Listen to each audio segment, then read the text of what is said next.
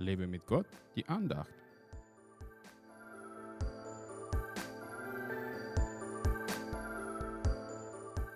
Seid niemand etwas schuldig, außer dass ihr einander liebt. Denn wer den anderen liebt, hat das Gesetz erfüllt. Römer 13, Vers 8. In der Liebe liegt die Erfüllung des Gesetzes. Deswegen hat Jesus für uns das Gesetz erfüllt, weil er uns bis in den Tod hinein geliebt hat. Seine Liebe zu uns hat es getan. Jetzt sind wir frei vom Gesetz und werden von ihm fähig gemacht zu lieben. Wir müssen dafür nur in der Liebe zu ihm und zu unseren Mitmenschen leben.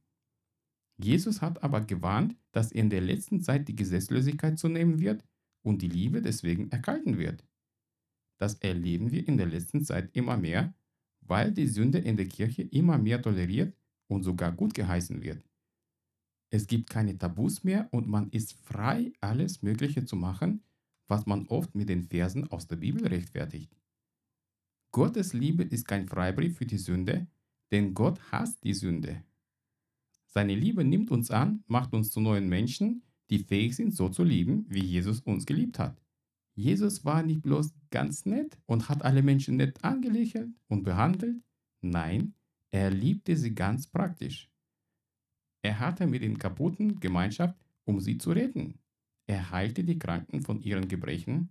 Er erklärte seinen Zuhörern in verständlicher Weise das Wort Gottes. Also wenn man den Vers richtig versteht, müssten diejenigen, die keine Liebe für die anderen haben, das ganze Gesetz erfüllen. Das wäre aber zu schwer und kein Mensch hat es vor Jesus geschafft.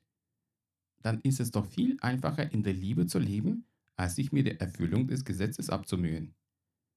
Wer liebt, der raubt, betrügt und belügt nicht. Zumindest wenn es sich um die Liebe Gottes und nicht um fleischliche Gelüste geht. Liebe Gottes ist bereit, etwas zu opfern. Lebe in der Liebe Gottes und investiere in sie. Gott segne dich.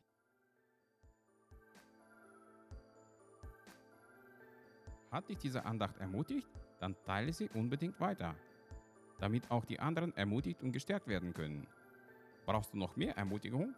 Dann abonniere meinen Blog www.werglaubtdersieg.de.